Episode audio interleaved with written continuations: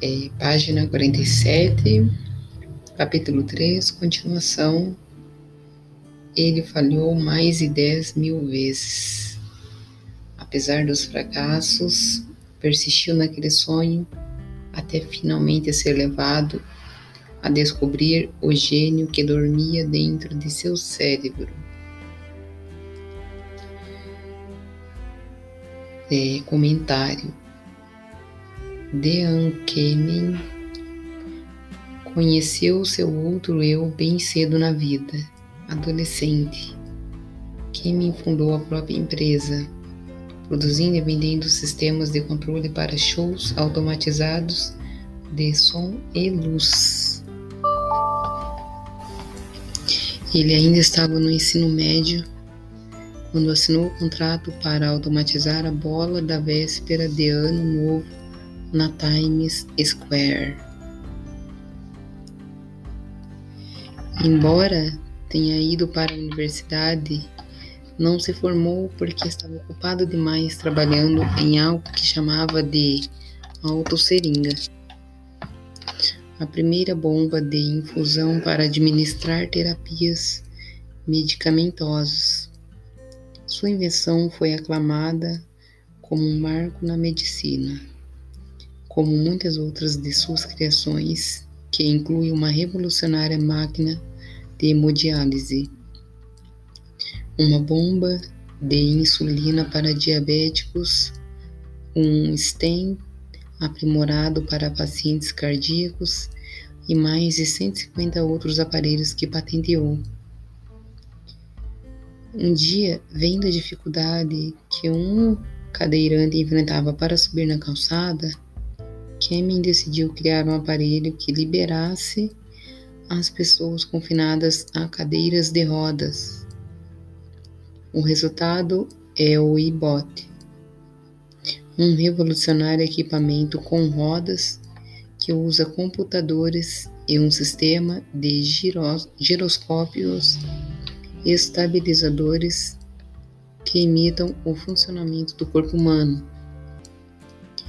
Ele não apenas sobe em calçadas, como sobe e desce escadas, percorre quase todo tipo de terreno acidentado e permite ao usuário se levantar e ficar na mesma altura de uma pessoa em pé e faz isso tudo sem o usuário precisar sair do aparelho ou pedir ajuda a alguém. Em 2001, Kemen chegou às primeiras páginas quando apresentou o Seg Segway, um aparelho de transporte individual baseado em sua tecnologia e-bot é um aparelho de duas rodas que parece um scooter que se move para frente, para trás, para a esquerda, para a direita e para sem o usuário fazer mais que mover o corpo. É tão sensível que é quase como se obedecesse aos pensamentos do usuário. O Segway pode ser uma invenção que vai mudar o mundo com possibilidades de aplicação para trabalho e viagem que desafiam a imaginação. Enquanto escrevemos o Segway, já é utilizado para movimentação em grandes galpões e está sendo testado por departamentos de polícia e funcionários do correio. Enquanto o Departamento de Trânsito e a Prefeitura debatem sobre se o Segway deve andar na rua ou na calçada, Dean Kemen já tem um novo sonho. Dessa vez, o sonho é uma invenção que pode literalmente levar luz a alguns dos recantos mais escuros da, escuros da Terra.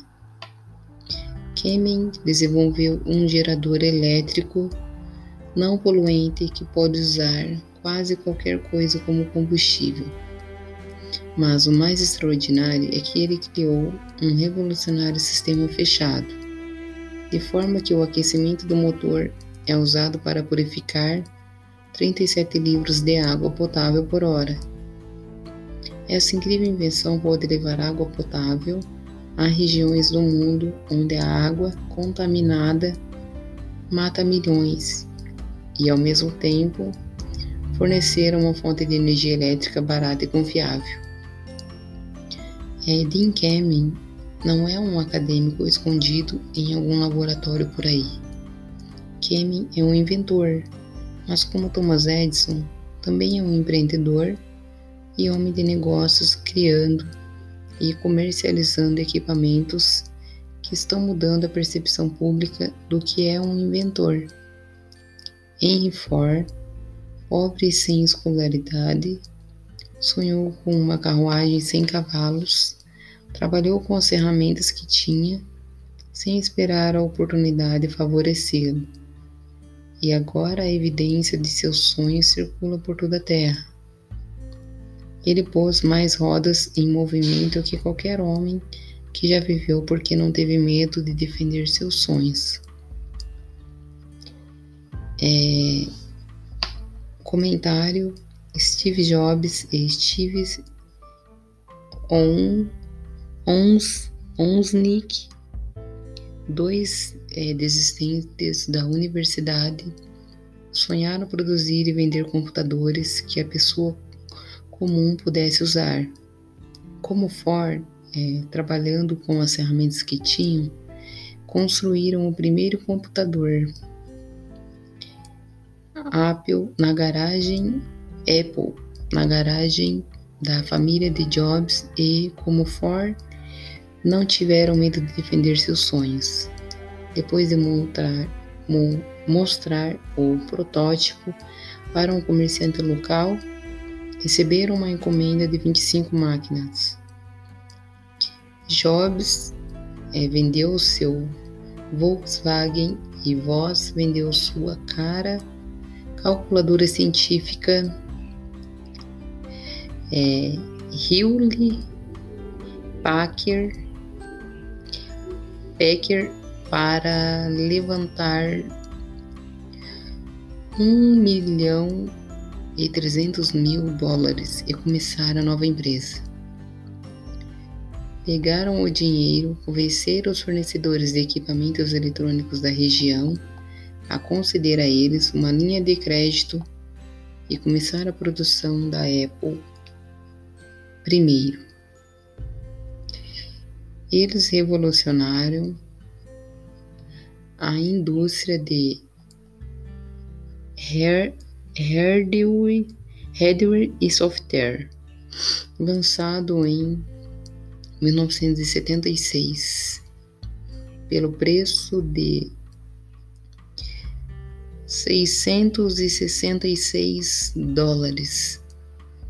O Apple primeiro rendeu a eles 774 mil dólares Dois anos mais tarde, apresentaram o Apple II, que rendeu 140 milhões de dólares nos três anos seguintes.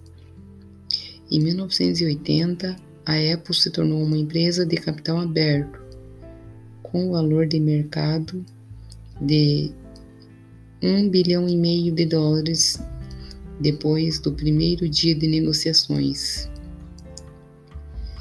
É, Ousnik deixou a empresa em 1981, mas Jobs trabalhou no desenvolvimento do Macintosh em 1984.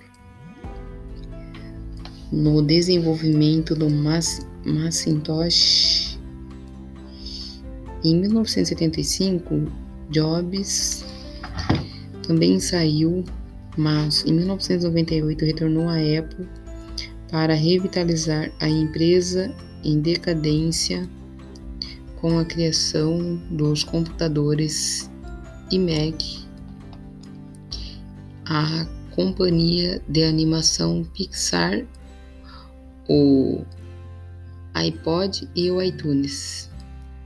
Ao apresentar histórias de sucesso contemporâneos, os editores seguiram o estilo de Hill de usar pessoas reais para ilustrar os princípios do sucesso. Mas Napoleão Hill teve um raro privilégio.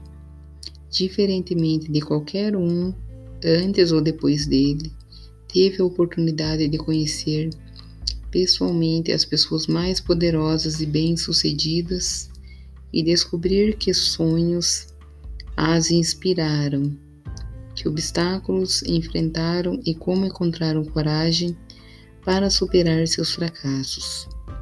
Rio conheceu muitos inventores e construtores de império que criaram as bases da indústria norte-americana do século XX, enquanto ainda eram notícia, não história.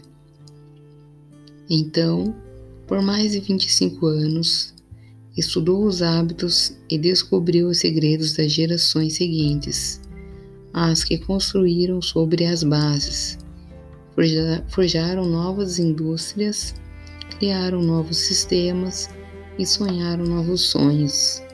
Somente por ter tido esse acesso sem precedentes por tão longo período, Hill foi capaz de comparar contrastar, contrastar, analisar e então formular uma filosofia de realização baseada nas histórias reais de pessoas reais que usaram essas técnicas para criar seu sucesso. Quem pensa enriquece revolucionou a literatura de autoajuda e até hoje é a régua que mente, que mede toda a literatura motivacional. Seu sucesso também ajudou a criar o um mercado para os milhares de biografias de negócios que contam com detalhes como sonhos nasceram, planos foram feitos, frustrações foram encaradas e triunfos foram alcançados em cada setor dos negócios modernos.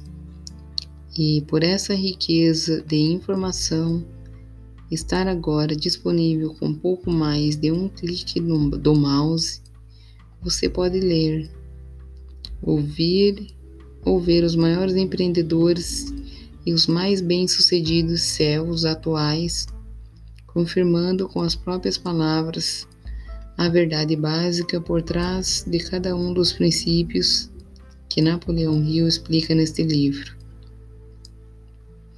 Os produtos ou serviços que eles vendem podem ser diferentes, mas a história de seu sucesso é a mesma. Sonhos seguidos de fracassos, seguidos de lições aprendidas, depois sucesso. Para cada Henry Ford, Thomas Edison ou O. Henry que Napoleão Hill cita para comprovar um argumento Existe hoje o Steve Jobs, Tim Kamen ou Merle Hagar, provando que os argumentos de Rio ainda são válidos. Existe uma diferença entre querer uma coisa e estar pronto para recebê-la. Ninguém está pronto para alguma coisa até acreditar que pode tê-la. O estado mental deve ser de crença, não só de esperança ou vontade. Mentes fechadas não inspiram fé, coragem e crença. Lembre-se, não é necessário mais esforço para querer muito da vida, buscar abundância e prosperidade do que para aceitar infelicidade e pobreza. Um grande poeta afirmou corretamente essa verdade universal em seus versos. Barganhei com a vida por um centavo e a vida não quis me, me pagar mais. Por mais que eu implorasse à noite, quando contei meu ganho escasso, porque a vida é um patrão justo, ela dá o que você pede. Mas depois que você fixou o salário, ah, tem que enfrentar a tarefa. Trabalhei por um salário baixo, só para aprender, desanimado que qualquer salário que tivesse pedido à vida, a vida teria pago de bom grado. O desejo é mais astuto que a mãe natureza.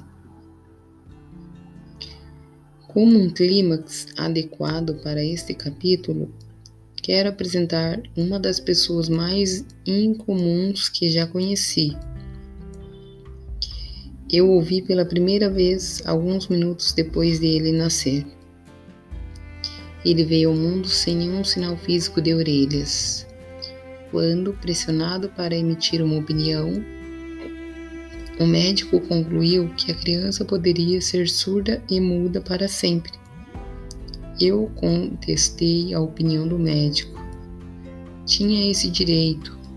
Eu era o pai da criança. Também cheguei a uma decisão, mas expressei minha opinião silenciosamente, no sigilo do meu coração. Em minha mente, eu sabia que meu filho ia falar e ouvir. Como? Tinha certeza de que havia um jeito e sabia que o encontraria. Pensei nas palavras do imortal Emerson. Todo o curso das coisas vai nos ensinar a fé. Só precisamos obedecer. Existe orientação para cada um de nós, e escutando com humildade, ouviremos a palavra certa. A palavra certa? Desejo. Mais que qualquer coisa, desejei que meu filho não fosse surdo e incapaz de falar. E desse desejo nunca me afastei, nem por um segundo. O que eu poderia fazer em relação a isso? De algum jeito, encontraria um caminho para transplantar para a mente daquela criança meu desejo por maneiras de transmitir som para seu cérebro sem a ajuda de orelhas. Assim que a criança crescesse o suficiente para cooperar, eu encheria sua mente tão completamente com um desejo ardente de ouvir que a natureza traduziria esse desejo em realidade física por métodos próprios tudo isso aconteceu dentro da minha cabeça, mas não contei para ninguém. Todos os dias renovava o juramento que tinha feito a mim mesmo, ou de que meu filho não seria surdo. Quando ele ficou mais velho e começou a notar as coisas à sua volta, observamos que tinha um pequeno grau de audição quando chegou a idade em que as crianças normalmente começam a falar, ele não fez tentativa nenhuma, mas podíamos perceber por suas atitudes que ele ouvia ligeiramente certos sons. Isso era tudo de que eu precisava saber. Estava convencido de que, se ele podia ouvir, mesmo que ligeiramente, podia desenvolver uma capacidade auditiva ainda maior. Então aconteceu uma coisa que me deu esperança, algo que veio de uma fonte inteiramente inesperada. Compramos um fonógrafo. Quando a criança ouviu a música pela primeira vez, entrou em êxtase.